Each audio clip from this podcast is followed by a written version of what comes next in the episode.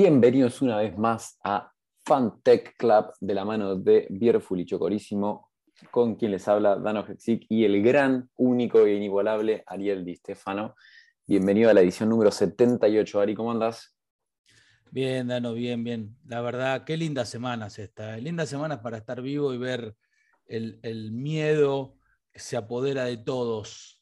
¿Qué pasó, Dano? Una cosa increíble. Casi en realidad como... La semana pasada decidimos, claro, la semana pasada dijimos, no, no hagamos esta semana, tenemos unas complicaciones de agenda, digo, vamos a la próxima, y llegamos y en 15 días encontramos otro mundo. No, es tremendo. Yo creo que no, no hay algo que no haya pasado. O sea, tenés desde las Big Techs, incluidas nuestros hermosos unicornios latinoamericanos, golpeados por la bolsa. La bolsa rota por todos lugares, ya sea por Ucrania, por los cortes de supply chain que no llegan las cosas, por las sobrevaluaciones de algunos IPOs recientes, etcétera, etcétera, etcétera. En paralelo, reventaron algunas stablecoins que no eran tan stables, si querés ahora charlamos acerca de Terra y Luna, y el precio del Bitcoin, ¿hace cuánto no estaba en el nivel que está, no? Digamos, es impresionante. Sí, pasó todo. Pasó todo lo que podía pasar para, para un gran plot de una gran novela de terror. Eh, pero a ver, vamos a tratar de desarmar esto un poco. Primero, eh, vamos a lo quizás eh, más, eh, digo, más importante porque creo que afecta a todas las compañías y es el desplome del Nasdaq, ¿no? Y del Nasdaq y, de muchos otros índices. compañías que, listadas públicas que perdieron en conjunto, hablo, trillones de dólares de, de evaluación digo, caídas de Meli. Meli está en este momento, mientras estamos grabando, eh, en 735 dólares la acción cuando llegó a estar 1500, es decir, está a la mitad de su evaluación de hace no tanto, te diría tres meses, cuatro. Entonces, acá la primera eh, situación que uno tiene que pensar es que sí hay factores externos. Es decir, los factores externos obviamente no son factores temporales, porque la guerra de Ucrania, que podía ser una semana, dos, tres, ya lleva varios meses y pinta que no tiene un, desenlace pronto. El tema de COVID que parecía que estaba totalmente solucionado, pero de repente varias eh, eh, variantes nuevas en China hacen lockdowns en Shanghái, amenazan con lockdowns en Beijing, y dice, al lío que ya teníamos y que no nos pudimos recuperar en estos dos años de un supply chain muy golpeado, ¿sí? que, requiere eh, mucho esfuerzo para de a poquito ir agarrando ritmo, de repente se le generan estas complicaciones extras en el principal, si querés, eh, país eh, que tradea con el mundo, que es China. Y si todo esto fuese poco, tenemos un contexto inflacionario a nivel economía global que a priori para los argentinos, los que estamos en Argentina, es algo natural, pero para el resto del mundo es algo así como una catástrofe natural. ¿no? Eso, digo, es una, mezcla de, factores reales, no es algo que el inversor cree que está pasando. Realmente está pasando. Digo, está pasando que eh, Shanghái eh, tiene un lockdown eh, enorme, con, complicaciones enormes. El, problema logístico del mundo se ve en que no hay productos en, muchísimos países, producto de su dependencia de importaciones y la, la no eh, manufactura en los países de orígenes. Y se está viendo que la inflación es real y pega ya al bolsillo de la gente. Por eso los crecimientos de la mayoría de las economías del mundo están recalculando sus números. Entonces, con todo eso, el inversor que a priori decía, bueno, sí hay que cubrirse a poco, de repente entra en pánico. Y cuando entra en pánico no hay nada, nada, absolutamente nada que pare el pánico. El pánico no tiene fin, en el buen sentido y en el mal sentido. Digo, los mercados se vuelven irracionales y probablemente para la mayoría de los inversores que, por primera vez entran en este tema de, estar en la bolsa, de estar en las criptos, de estar eh, tratando de capitalizar su, patrimonio a través de, la bolsa de valores, el mercado pueda mantenerse irracional mucho más tiempo de lo que los, inversores, los inversores pueden mantenerse eh, con fondos líquidos y que puedan soportar esa caída. Entonces, lo que vemos es una obvia reacción a factores reales pero hay una sobrereacción al miedo, ¿no? una sobrereacción a esto no va a valer nada.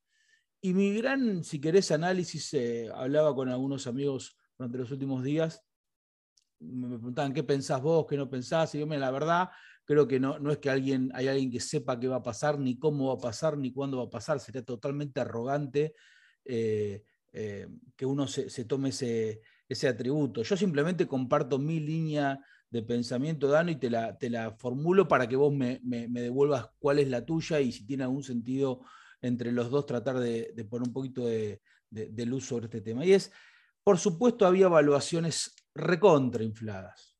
Y cuando digo recontrainfladas es en un mercado que estaba de fiesta, donde la plata era prácticamente gratis, donde los fondos de, Venture Capital, pero también los fondos hedge, toda la, gente que maneja el dinero para invertirlo y para hacerlo crecer a través de emprendimientos, sean de tecnología, sean productivos, estaban en un mundo donde era casi irreal, y, lo sabemos, había empresas que obtenían series millonarias con, con, con valuaciones increíbles, basadas solo en la expectativa también irracional de que el mercado iba a seguir creciendo y no en los fundamentals de cualquier compañía, sea en proyección de mercado, en números de venta, en números de, usuarios activos, en número de, lo que fuese, que tenga un sustento real. Entonces, ante un mercado que estaba tan sobrepasado del eje hacia la positividad y que todo sigue creciendo y que todo está fantástico, bueno, cuando suceden este tipo de eclosiones, lo que termina pasando es que el mercado sobrereacciona para el otro lado.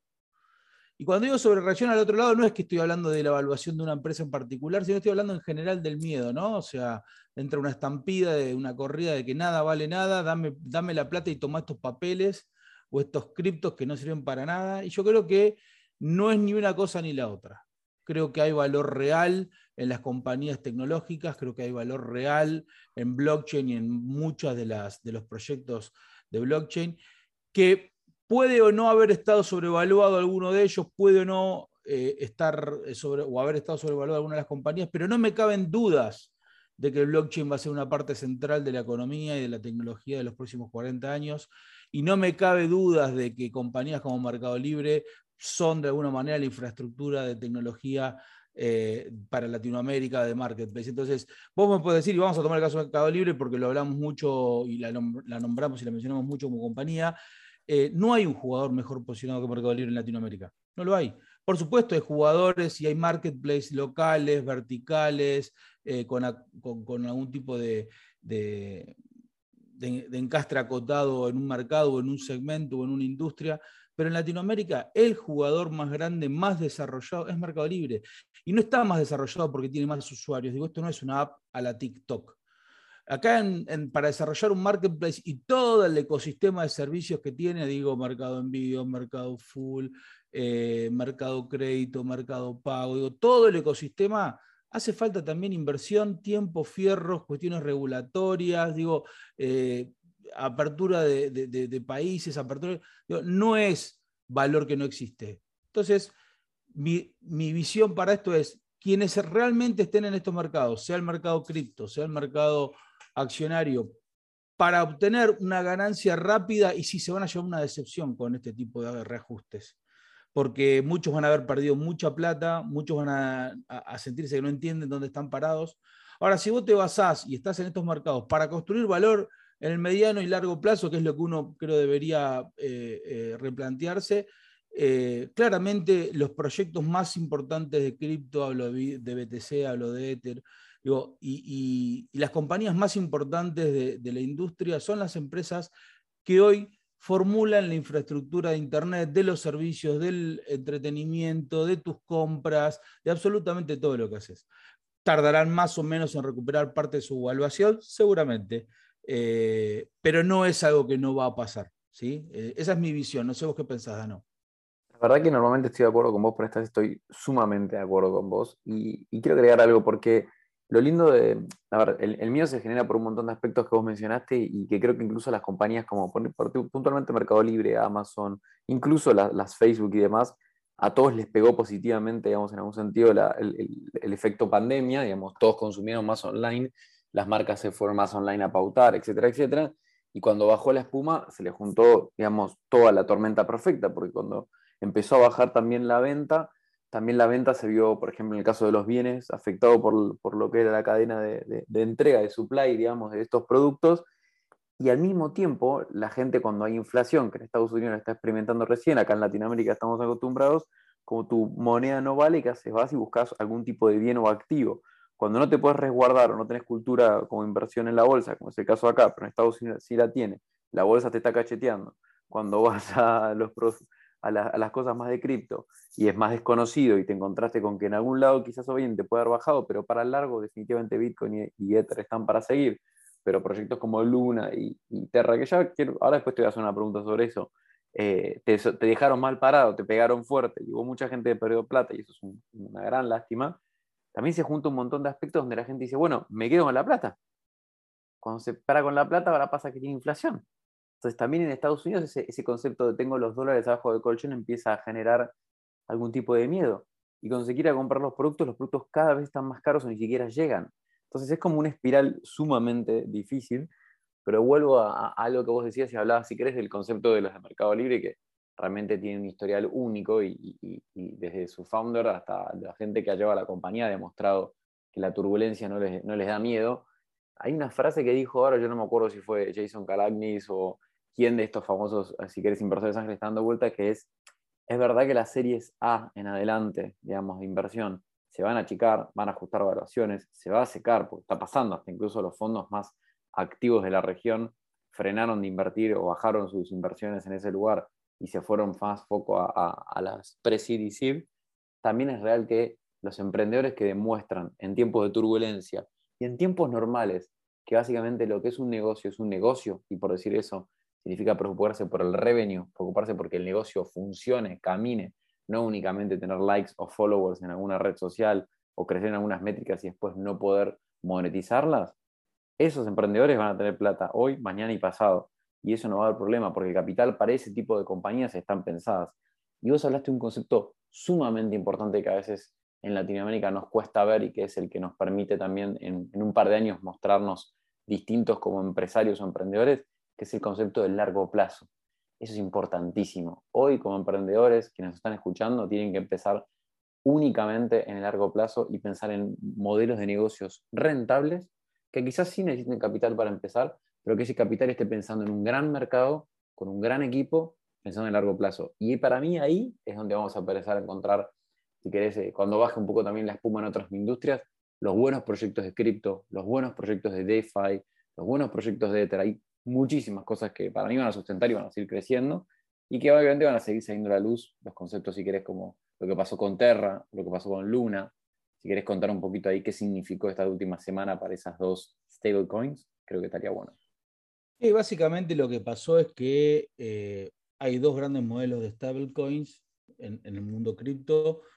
el primer modelo son stablecoins que están de alguna manera eh, respaldadas por, dinero físico, por colaterales o por algo concreto. Eh, digo DAI, digo USDC, USDT, y hay otras como, como Luna Terra y más que lo que estaban buscando era algorítmicamente y con un ecosistema de, emisión y quema de, otras monedas es mantener esa paridad con el dólar. Lo que se demostró claramente es que en un evento como, como pasan en estos mercados muchas veces de, eh, de cisne negro, como dice Nicolás Taleb, eh, estos algoritmos tienen muchas fallas todavía y tienen muchas eh, cuestiones muy importantes que resolver antes de, volverse mainstream y la confianza de la gente la ganás gota a gota y la perdés en baldes, ¿no? Entonces, cuando la gente cree que vos sos estable y de repente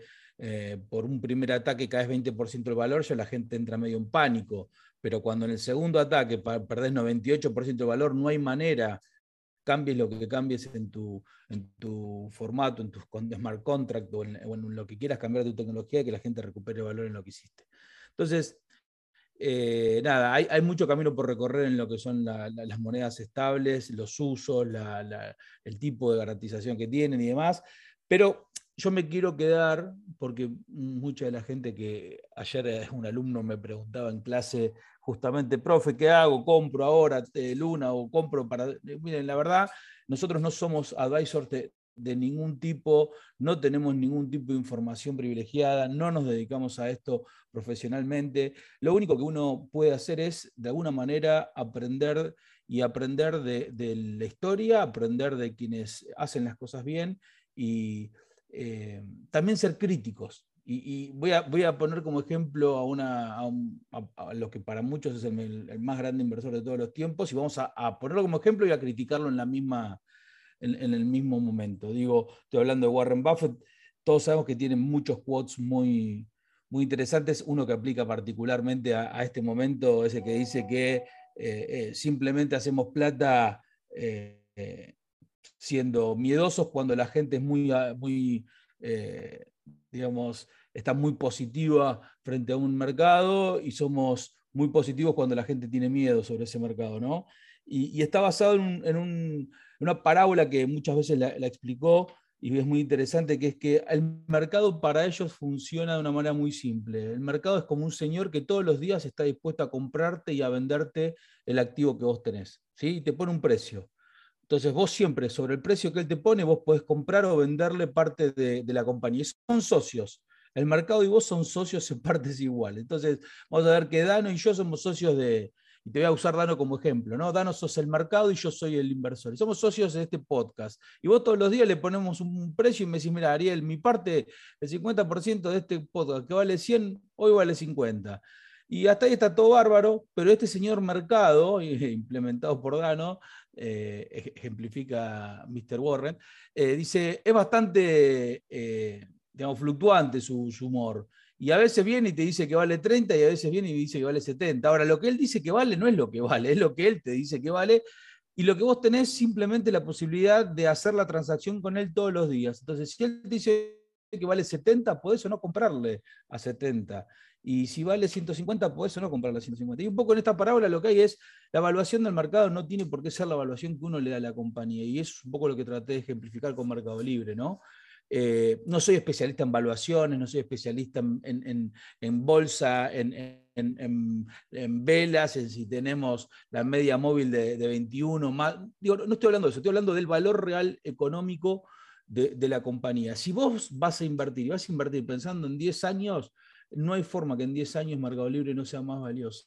¿Sí? ¿Se entiende lo que digo, Dano? Me encantó. Eh, poniendo, como, poniendo como ejemplo lo que sí creo que hay que copiar de Warren Buffett en cuanto a que va, Warren Buffett no entra en, un, en una compañía por una moda, por, un, eh, por un, dato que alguien le tire.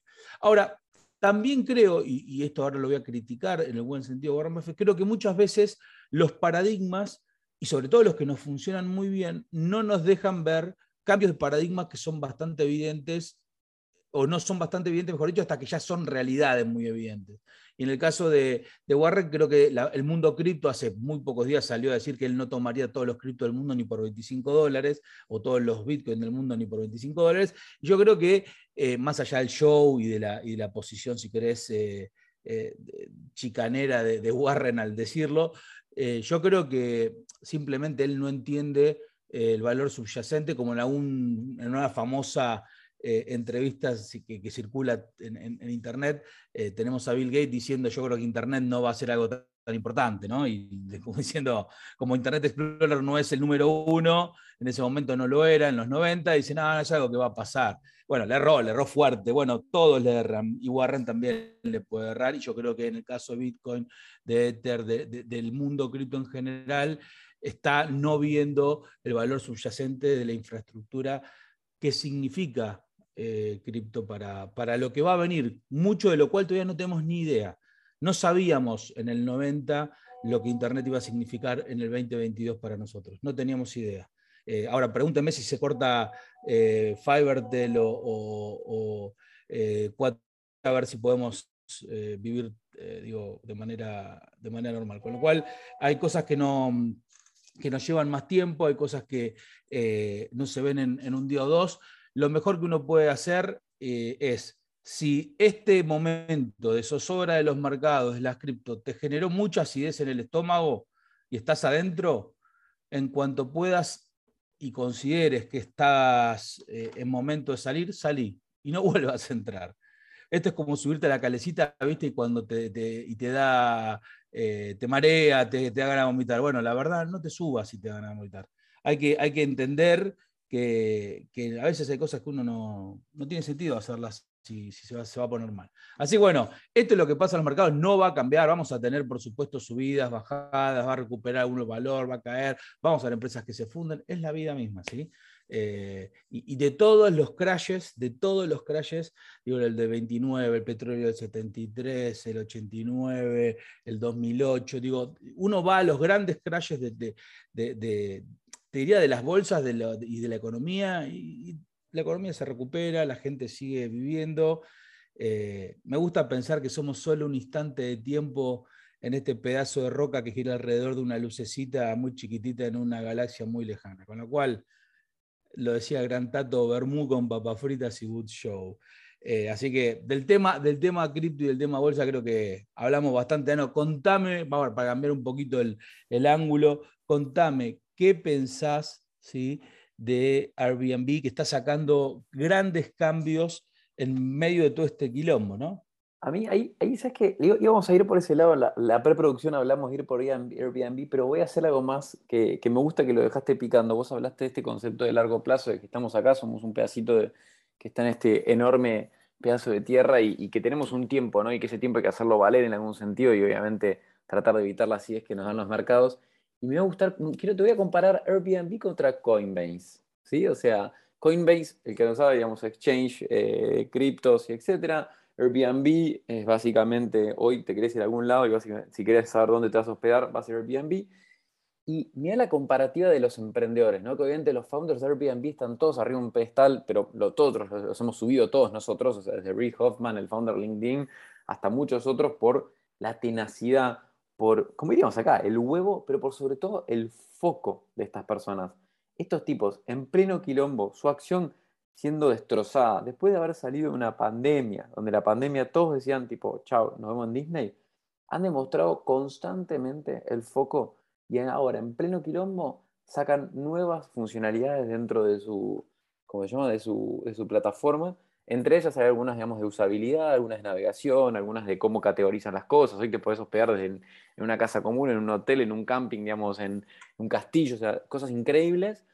Y de repente demostraron una vez más, así como lo hicieron en plena pandemia, ir hacia el consumidor final, hacia el que va a alquilar, no hacia el que le paga la comisión, digamos, y que es en el camino, que es el al que le alquilan, y sacaron una Air Cover Insurance que básicamente te permite eh, que tenés un problema, digamos, viste que Airbnb todos les daba miedo ir y, sacarse las cosas por ahí, bueno, ahora tenés un problema, tenés tiempo para rescindirlo, si llegaste y no te gustó, te ayudamos a conseguir otro, o sea, ya cosas que van muy a la profundidad del servicio y están creciendo. Y mirar del otro lado un Coinbase, ¿sí? que en pleno quilombo sale a decir a la bolsa de que básicamente los fondos que son de cada uno de los usuarios, o sea, la plata que vos pusiste en su empresa, si la compañía hace bankruptcy, o si la compañía quiebra, no vemos en Disney, no hay plata, se van, no, son, no están seguros con ellos.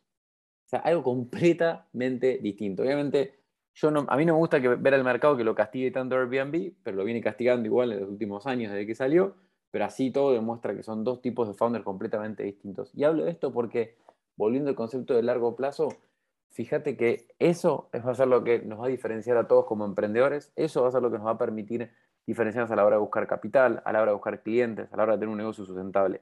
Y creo que eso también es una de las cosas que hoy el mercado nos está permitiendo también dejar ver, ¿no? Quiénes están para el, para el largo plazo y quiénes están para hacerse rico rápido y eso no siempre funciona bien.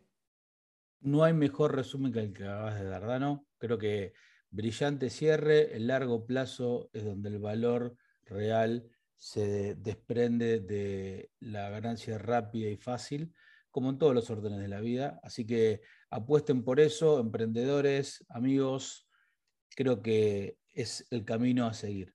Nosotros, Danito, nos vemos la semana que viene con otro episodio de Fantage Club. Ustedes saben, nos pueden encontrar en arroba Fantage Club y en fantageclub.com.